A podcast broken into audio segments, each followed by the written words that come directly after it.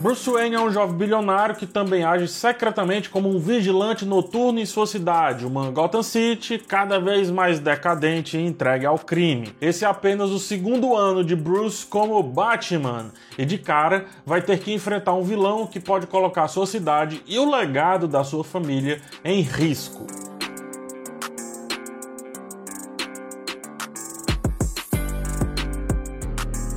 Batman agora em 2022 é dirigido e escrito por Matt Reeves, também escrito por Peter Craig e com Robert Pattinson agora vestindo o manto de um dos anti-heróis mais famosos da cultura pop. Antes de continuar, deixa logo te pedir um like aqui no vídeo se possível e também para você se inscrever no canal, tá? Faz essas duas coisas muito simples aí e me ajuda demais. Muito obrigado. Uma narração abre o filme explanando sobre como é impossível um vigilante estar em todo lugar, mas como é plenamente possível o medo se fazer presente, mesmo quando o Batman não consegue estar lá. A partir disso, entramos em uma jornada sombria e muito densa da versão de Robert Pattinson como o vigilante de Gotham. O mais do mesmo de tudo que circunda o Batman enquanto personagem volta a acontecer. Afinal, estamos no nono filme solo do personagem, dentre outras participações e até outras origens nesses filmes de grupo que a DC já fez. É difícil ou quase impossível fugir de certa mesmice. O interessante aqui é notar como, ao saber disso, o roteiro trabalha os clichês da grande história do personagem a partir de outros ângulos, o que é uma boa solução na maioria das tentativas de fugir do óbvio. Por exemplo, toda a questão dele com os pais volta a existir, porém é elaborada a partir dele sendo o Batman e não o Bruce Wayne, como costumeiramente acontece nos outros filmes. Reaparecem também os demais elementos, como o tema da vingança versus justiça, que é trazido como uma das principais discussões da trama, bem como a apropriação de símbolos que não foram criados para algo, mas acabam sendo utilizados a bel prazer de alguns reaparece também o assunto do medo, da questão mental e mesmo que superficialmente de como é estranho um cara fantasiado de preto resolvendo os crimes junto com a polícia da sua cidade. Como o roteiro busca um tom realista e não escolhe perder tempo com introduções, a mão pesada da direção aparece demais e leva o filme para o caminho do desequilíbrio estético.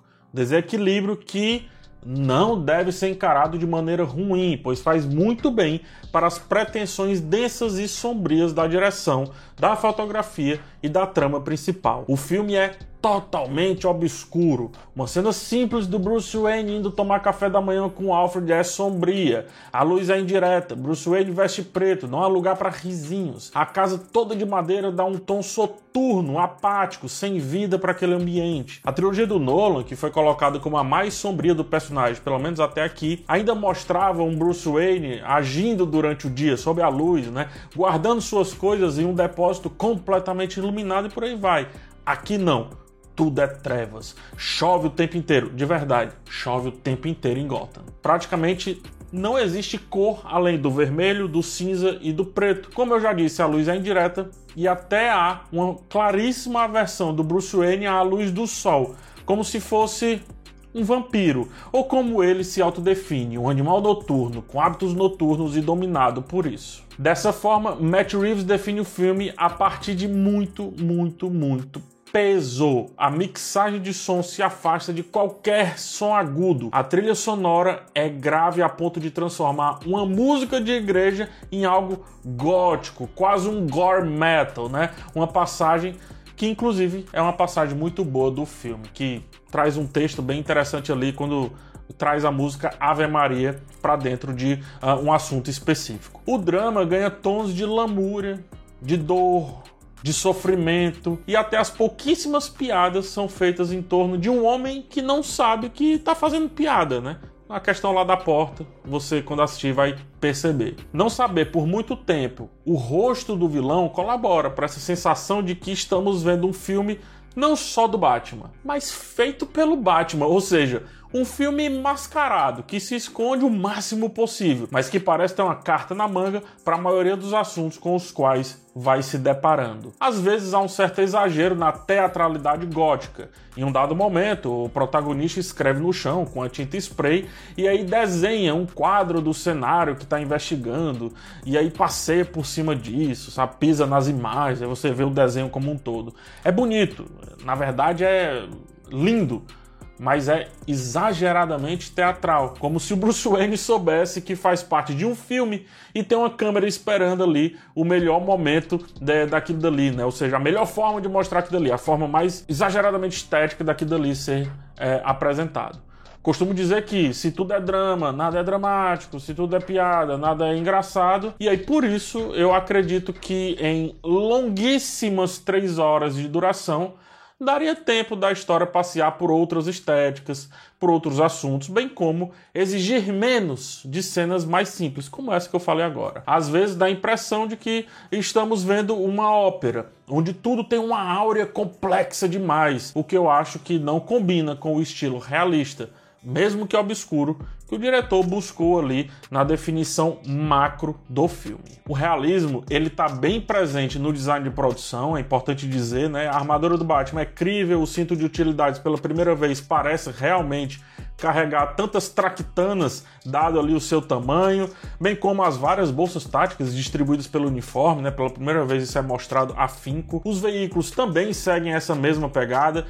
O Batmóvel é um muscle car ainda em construção que tem o necessário para fazer o que um carro precisa, ou seja, correr e, como tudo no filme, isso é feito com extrema brutalidade a perseguição de um personagem específico lá, feita pelo Batman no seu Batmóvel, talvez seja uma das mais empolgantes cenas do filme e também uma das cenas donas ali de de fotografia mais criativa de todas que foram apresentadas. As câmeras presas aos carros e a mixagem extrapolando o grave faz a gente sentir no peito a aceleração do veículo e os impactos que acontecem durante essa perseguição. A voracidade do Batman do Robert Pattinson fica muito evidente aí, fica muito clara nesse ponto, nessa cena forte e tecnicamente Perfeita, magistral. A ideia de definir uma metalinguagem da figura do Batman e o que ela representa naquele momento para Gotham City e para Bruce Wayne, com a investigação do próprio Batman, né, que o próprio Batman está fazendo, está vivendo,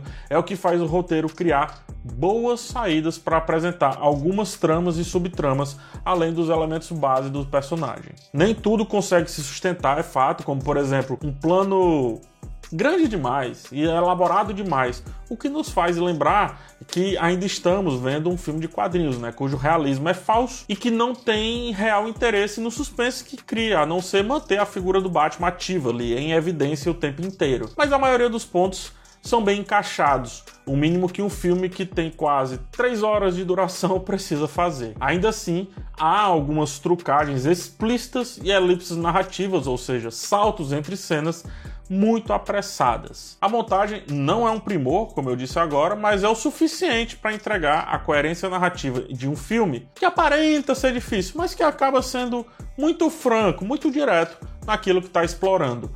A própria investigação é simples, as tramóias são extremamente evidentes, só é demorada. Aí parece que é algo maior do que realmente é. Não vamos dizer que a trama do filme chega à complexidade de um Zodíaco, né? Um filme excelente, inclusive. Poderia, mas não chega. O Batman de Robert Pattinson não procura simpatia, parece fruto de alguém que não apagou a playlist grunge dos anos 90 ali uh, do seu Spotify e representa diretamente diversas características do roteiro e da direção lamento, dor, imaturidade, densidade e uma certa busca por fugir do comum, mesmo sabendo que logo mais na próxima esquina o comum será revisitado. É um personagem ainda em construção, é um personagem que tem que bater a porta para entrar numa boate, por exemplo, mas é um personagem capaz de grandes feitos daqui para frente como mostra o ato final desse filme. Se em outras origens entendemos primeiro o Bruce Wayne para depois entendermos o seu Batman, aqui o Robert Pattinson lida com o inverso. Primeiro